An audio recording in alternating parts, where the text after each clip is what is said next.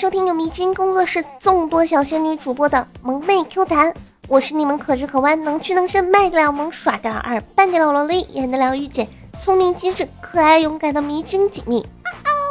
大家都想我了吗？我知道肯定是想了呀。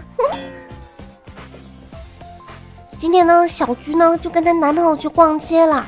小菊呢就看上了一个特别特别好看的包包，然后一直缠着她男朋友给她买。但是呢，是真的有点小贵啊。她男朋友呢就不想买，然后小菊呢就一直吼她的男朋友说：“哎，你再不给我买，你就怎么怎么地，怎么怎么的。”就她弄得她男朋友就觉得大街上这样吼我就特别没面子。于是小菊的男朋友就说：“你再凶，你再凶，我就不要你啦。”结果小菊呢听到这里就特别特别委屈的说：“我没有凶。”结果在旁边一直凑热闹的那些路人呢，也来凑了一句说：“没有胸就更不能要了。哦，你们这都是欺负小军平胸吗？不，呃，我绝对没有说他平胸，你们都没有听到啊。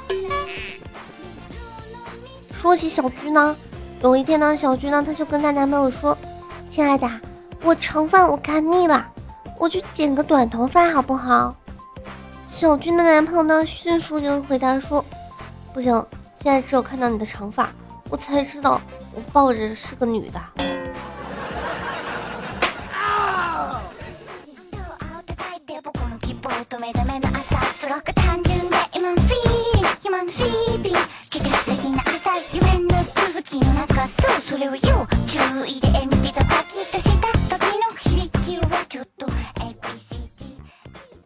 从前，从前有一位美人鱼，她爱上了一个人类的王子，于是她找到了巫婆，说说无论如何都要见到他。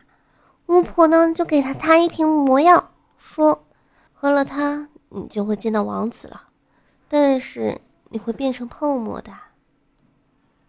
美人鱼就不顾一切的喝下了魔药，慢慢的，她周围就升起了泡泡。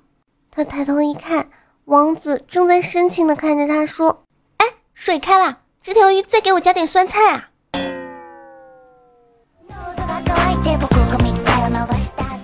大家都知道，如果一个地方需要穿戴整齐的，都不能叫家。那你们回到家里面都是怎么样的呢？我回到家里面呢，都是 就不不穿内衣，然后嗯，就是披头散发什么的，就是这样子啊。然后呢，我们家红坤呢也是，就我回到家呢，就是他都是脱光光的，因为红坤呢是自己住，然后也没有怎么在意。于是呢，今天回家，红坤呢就看到那个门上面塞了一张纸条，打开一看，上面呢就写着：“哥，在下裸奔的时候能把窗帘拉上吗？”嗯，你们要知道，红坤是一米八的身高，然后再加一米八的体重。啊，想想都好辣眼睛啊！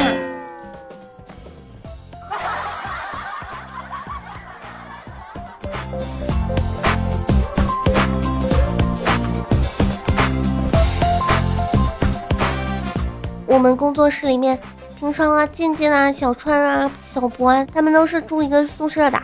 平常健健洗头呢，沐浴露呢，都是不买的，就用其他人的，就就光蹭别人的。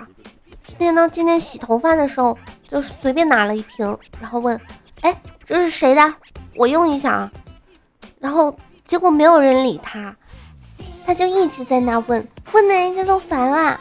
于是红坤呢，就特别不耐烦的跟他说了一句：“你往地上一摔啊，谁打你就是谁的呀！”真的是，真是个好主意啊！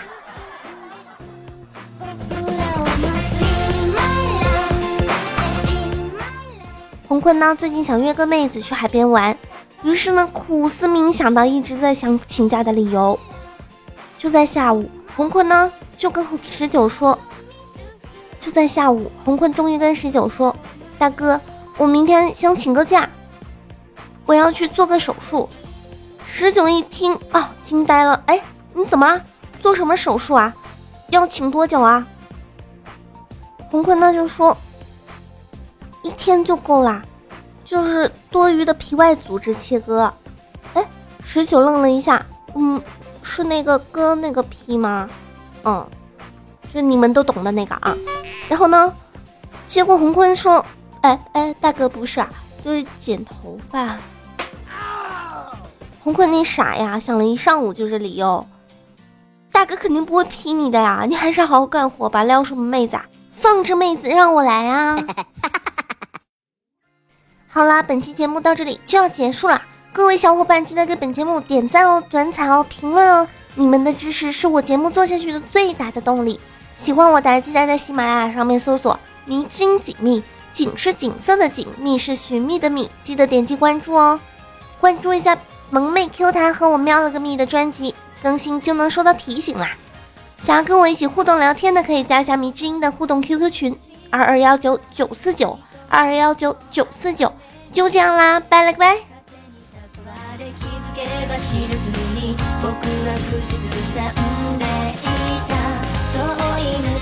の記憶の彼方に忘れかけてた二人のフェバリットなぜこの曲が浮かんだのだろう突然に愛しさは